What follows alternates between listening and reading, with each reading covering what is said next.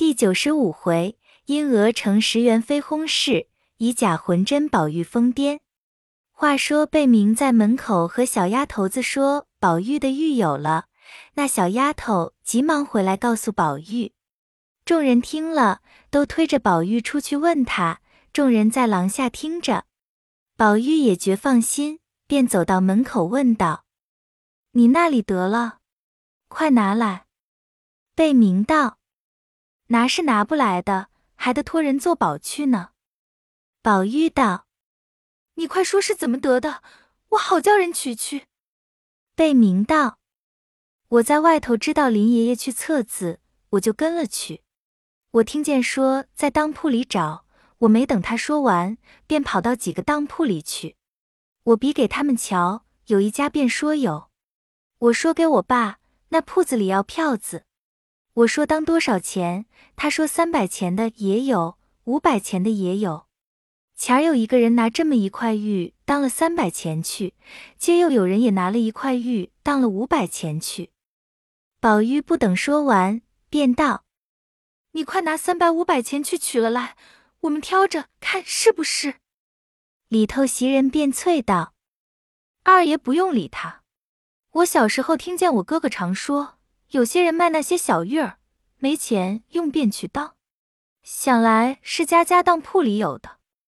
众人正在听得诧异，被袭人一说，想了一想，到大家笑起来，说：“快叫二爷进来吧，不用理那糊涂东西了。他说的那些玉，想来不是正经东西。”宝玉正笑着，只见秀烟来了。原来秀烟走到龙翠庵，见了妙玉。不及闲话，便求妙玉伏击。妙玉冷笑几声，说道：“我与姑娘来往，为的是姑娘不是势力场中的人。今日怎么听了那里的谣言，过来缠我？况且我并不晓得什么叫伏击。”说着，将要不理。秀烟懊悔此来，知他脾气是这么着的。一时我已说出。不好白回去，又不好与他质证他会伏击的话，只得陪着笑，将袭人等性命关系的话说了一遍。见妙玉略有活动，便起身拜了几拜。妙玉叹道：“何必为人作嫁？但是我进京以来，素无人知，今日你来破例，恐将来缠绕不休。”秀烟道：“我也一时不忍，知你必是慈悲的。”便是将来他人求你，愿不愿在你，谁敢相强？妙玉笑了一笑，叫道婆焚香，在箱子里找出沙盘鸡架，梳了符，命秀烟行礼，祝告毕，起来同妙玉扶着鸡。不多时，只见那仙姬急书道：“一来无迹，去无踪，青埂峰下一古松，欲追寻，山万重。”入我门来一笑逢，书毕停了机，秀烟便问请是何仙？妙玉道：“请的是拐仙。”秀烟露了出来，请教妙玉解释。妙玉道：“这个可不能，连我也不懂。你快拿去，他们的聪明人多着哩。”秀烟只得回来，进入院中，个人都问怎么样了。秀烟不及细说，便将锁录机与地与理完。众姊妹及宝玉争看，都解的是：一时要找是找不着的，然而丢是丢不了的，不知几时不找便出来了。但是青埂峰不知在那里。李纨道：“这是仙机隐语，咱们家里那里跑出青埂峰来。”必是谁怕查出？料在有松树的山子石底下，也未可定。毒是入我门来这句，到底是入谁的门呢？黛玉道：“不知请的是谁？”秀烟道：“管仙。”探春道：“若是仙家的门，便难入了。”袭人心里着忙，便捕风捉影的混找，没一块石底下不找到，只是没有。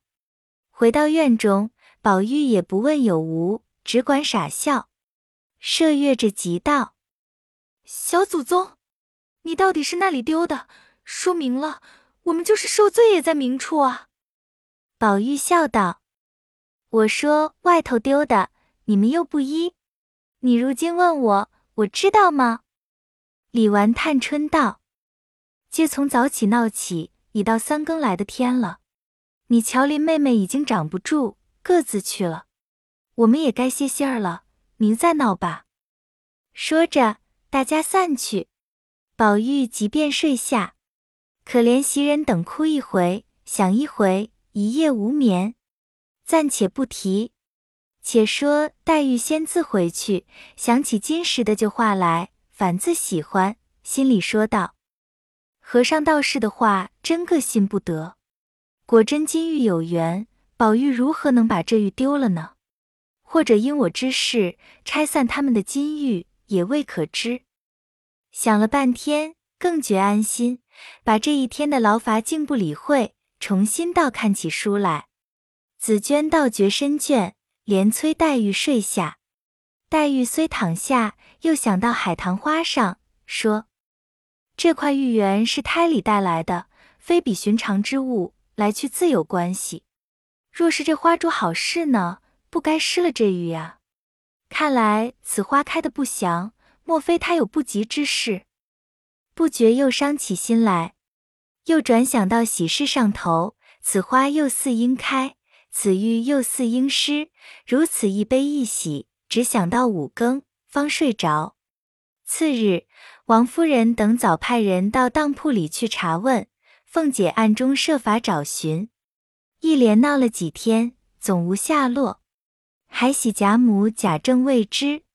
袭人等每日提心吊胆，宝玉也好几天不上学，只是怔怔的，不言不语，没心没绪的。王夫人只知他因失玉而起，也不大着意。那日正在纳闷，忽见贾琏进来请安，嘻嘻的笑道：“今日听得军机贾雨村打发人来告诉二老爷说，舅太爷升了内阁大学士，奉旨来京。”已定明年正月二十日宣麻，有三百里的文书去了。想舅太爷昼夜攒行，半个多月就要到了。者特来回太太知道。王夫人听说，便欢喜非常。正想娘家人少，薛姨妈家又衰败了，兄弟又在外任，照应不着。今日忽听兄弟拜相回京，王家荣耀，将来宝玉都有倚靠。便把失玉的心又略放开些了，天天专望兄弟来京。忽一天，贾政进来，满脸泪痕，喘吁吁的说道：“你快去禀知老太太，即刻进宫，不用多人的，是你服侍进去。因娘娘忽得暴病，现在太监在外立等，他说太医院已经奏明弹决，不能医治。”王夫人听说。便大哭起来。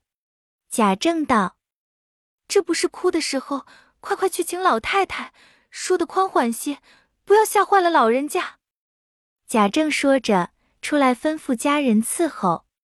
王夫人收了泪，去请贾母，只说元妃有病，进去请安。贾母念佛道：“怎么又病了？前番吓得我了不得，后来又打听错了。”这回情愿再错了也罢。王夫人一面回答，一面催鸳鸯等开箱取衣试穿戴起来。王夫人赶着回到自己房中，也穿戴好了，过来伺候。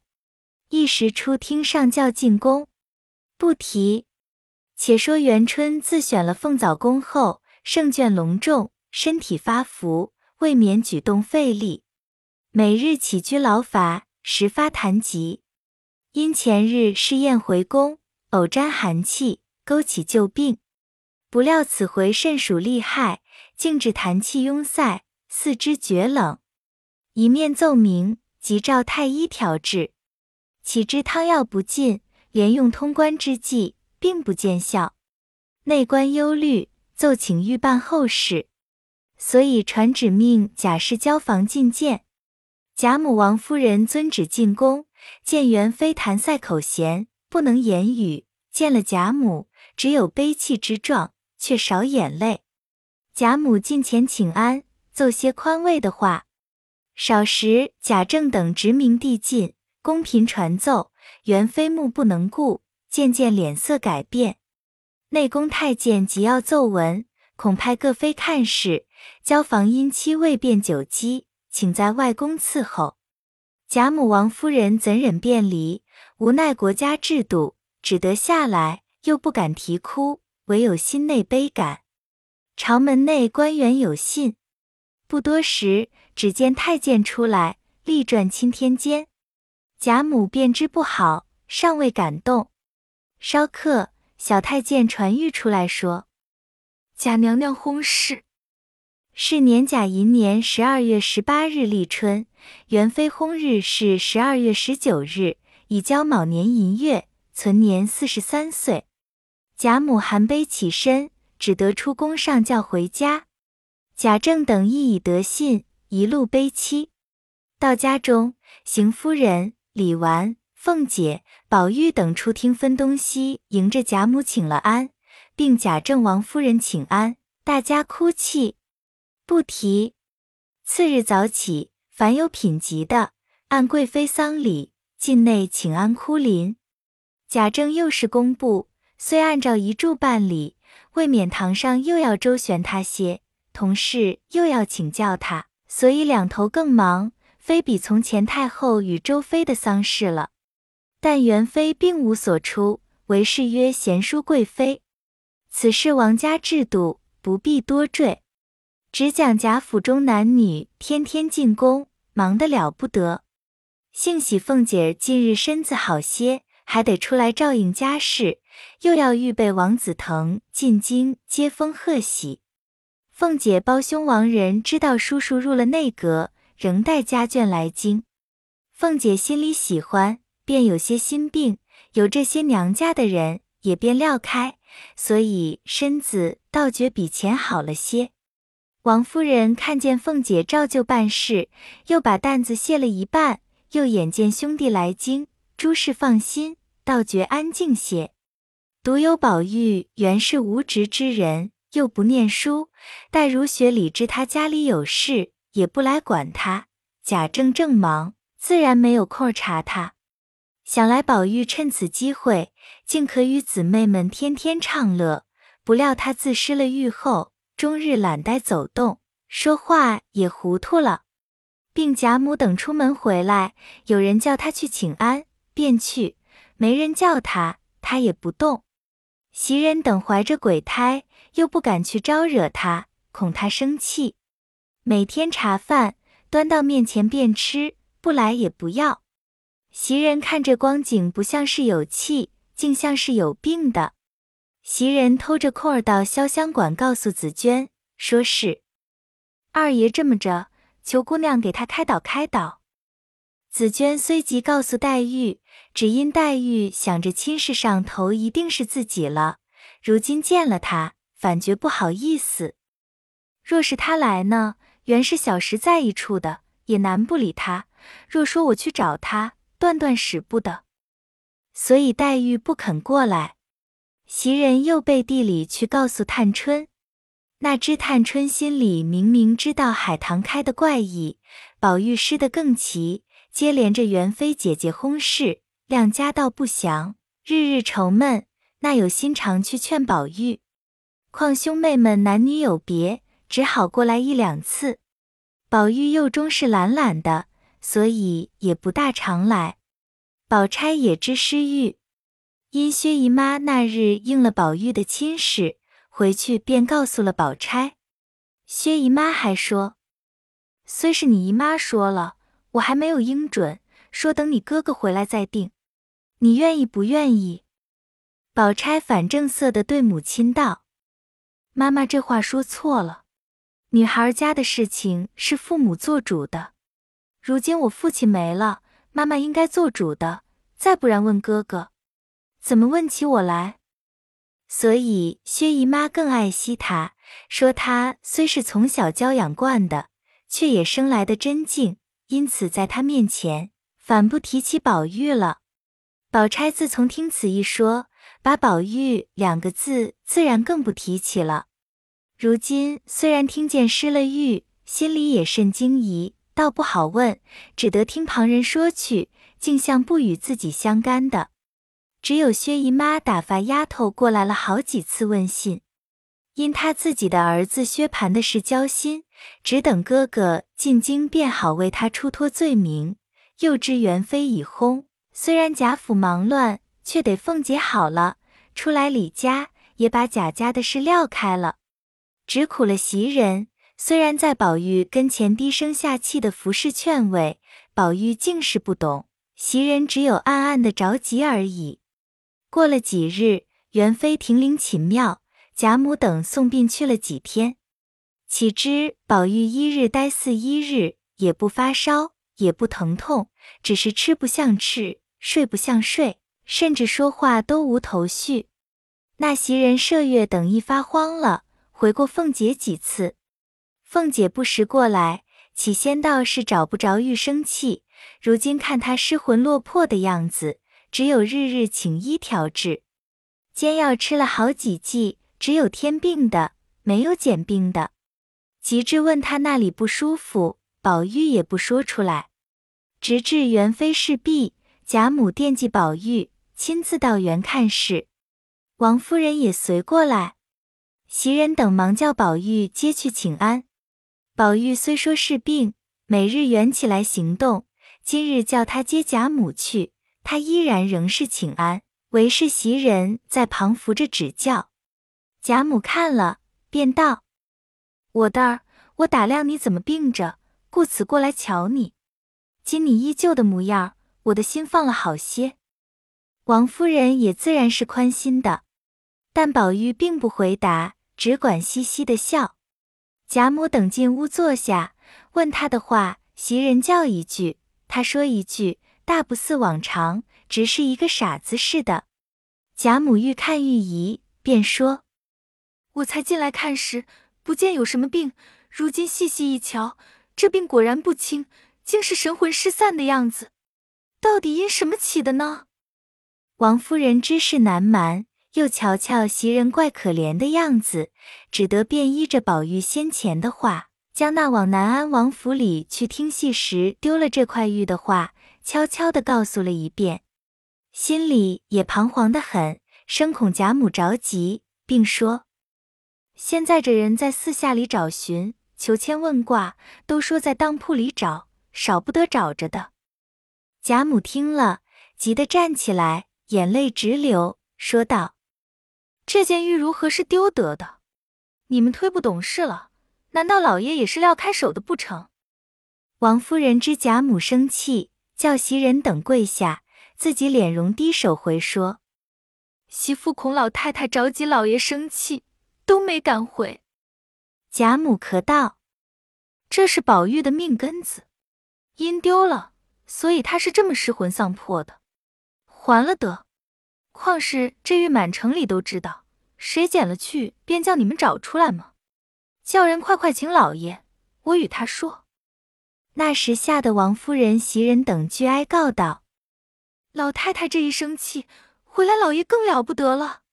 现在宝玉病着，交给我们尽命的找来就是了。”贾母道：“你们怕老爷生气，有我呢。”便叫麝月传人去请。不一时传进话来说：“老爷谢客去了。”贾母道：“不用他也使得，你们便说我说的话，暂且也不用责罚下人。我便叫脸儿来写出赏格，悬在前日经过的地方，便说有人捡得送来者，情愿送银一万两；如有知人捡的送信找得者，送银五千两。如真有了，不可吝惜银子。”这么一找，少不得就找出来了。若是靠着咱们家几个人找，就找一辈子也不能得。王夫人也不敢直言。贾母传话告诉贾琏，叫他速办去了。贾母便叫人将宝玉动用之物都搬到我那里去，只派袭人、秋文跟过来，余者仍留园内看屋子。宝玉听了，终不言语，只是傻笑。贾母便携了宝玉起身，袭人等搀扶出园，回到自己房中，叫王夫人坐下，看人收拾里间屋内安置，便对王夫人道：“你知道我的意思吗？我为的园里人少，怡红院里的花树忽萎忽开，有些奇怪。头里仗着一块玉能除邪祟，如今此玉丢了，生恐邪气一侵，故我带他过来一块住着。这几天也不用叫他出去，大夫来就在这里瞧。”王夫人听说，便接口道：“老太太想的自然是。”如今宝玉同着老太太住了，老太太福气大，不论什么都压住了。贾母道：“什么福气？不过我屋里干净些，经卷也多，都可以念念定定心神。你问宝玉好不好？”那宝玉见问，只是笑。袭人叫他说好，宝玉也就说好。王夫人见了这般光景，未免落泪，在贾母这里。不敢出声。贾母知王夫人着急，便说道：“你回去吧，这里有我调停他。晚上老爷回来，告诉他不必见我，不许言语就是了。”王夫人去后，贾母叫鸳鸯找些安神定魄的药，按方吃了。不提。且说贾政当晚回家，在车内听见道上人说道：“人要发财也容易的很。”那个问道：“怎么见得？”这个人又道：“今日听见荣府里丢了什么根的玉了，贴着招帖儿，上头写着玉的大小式样颜色，说有人捡了送去，就给一万两银子；送信的还给五千呢。”贾政虽未听得如此真切，心里诧异，急忙赶回，便叫门上的人问起那事来。门上的人禀道。奴才头里也不知道，今晌午脸二爷传出老太太的话，叫人去贴帖儿，才知道的。贾政便叹气道：“家道该衰，偏生养这么一个孽障。才养他的时候，满街的谣言，隔了十几年略好了些。这会子又大张小玉的找玉，称贺道理。”说着，忙走进里头去问王夫人。王夫人便一五一十的告诉贾政，知是老太太的主意，又不敢违拗，只抱怨王夫人几句，又走出来叫瞒着老太太，背地里接了这个帖儿下来。岂知早有那些游手好闲的人接了去了。过了些时，竟有人到荣府门上口称宋玉来，家内人们听见，喜欢的了不得，便说。拿来，我给你回去。那人便怀内掏出赏格来，指给门上人瞧。这不是你府上的帖子吗？写明送玉来的给银一万两。二太爷，你们这会子瞧我穷，回来我得了银子，就是个财主了。别这么带理不理的。门上听他话头来的硬，说道：“你到底略给我瞧一瞧，我好给你回去。”那人初道不肯，后来听人说的有理，便掏出那玉，托在掌中一扬，说：“这是不是？”众家人原是在外服役，只知有玉，也不常见，今日才看见这玉的模样了，急忙跑到里头抢头报似的。那日贾政假设出门，只有贾琏在家，众人回明，贾琏还细问真不真。门上人口称亲眼见过，只是不给奴才，要见主子，一手交银，一手交玉。贾琏却也喜欢，忙去禀知王夫人，即便回明贾母，把各袭人乐得合掌念佛。贾母并不改口，一叠连声：“快叫琏儿请那人到书房内坐下，将玉取来一看，即便送银。”贾琏一言。请那人进来当客待他，用好言道谢，要借这玉送到里头。本人见了，谢银分离不短。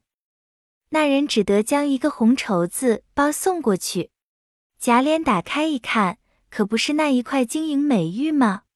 贾琏素惜原不理论，今日倒要看看。看了半日，上面的字也仿佛认得出来，什么“除邪祟”等字。贾琏看了，喜之不胜，便叫家人伺候，忙忙的送与贾母、王夫人认去。这会子惊动了何家的人，都等着争看。凤姐见贾琏进来，便劈手夺去，不敢先看，送到贾母手里。贾琏笑道：“你这么一点事，还不叫我献功呢？”贾母打开看时，只见那玉比先前昏暗了好些。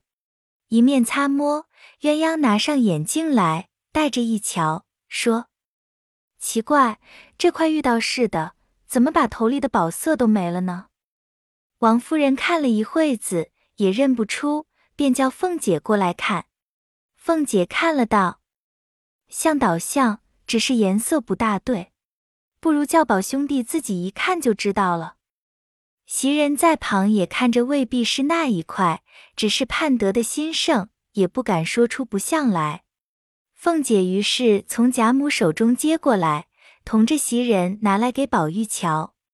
这时宝玉正睡着才醒，凤姐告诉道：“你的玉有了。”宝玉睡眼朦胧，接在手里也没瞧，便往地上一撂，道：“你们又来哄我了。”说着，只是冷笑。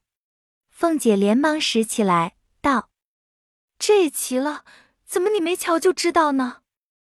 宝玉也不答言，只管笑。王夫人也进屋里来了，见他这样，便道：“这不用说了，他那玉原是胎里带来的一种古怪东西，自然他有道理。想来这个必是人见了铁照样做的。”大家此时恍然大悟。贾琏在外间屋里听见这话，便说道：“既不是，快拿来给我问问他去。人家这样事，他敢来鬼混？”贾母喝住道：“莲儿，拿了去给他，叫他去罢。那也是穷极了的人没法儿了，所以见我们家有这样事，他便想着赚几个钱也是有的。如今白白的花了钱弄了这个东西，又叫咱们认出来了，依着我不要难为他。”把这玉还他，说不是我们的，赏给他几两银子。外头的人知道了，才肯有信儿就送来呢。若是难为了这一个人，就有真的，人家也不敢拿来了。贾琏答应出去，那人还等着呢。半日不见人来，正在那里心里发虚，只见贾琏气愤走出来了。未知何如，下回分解。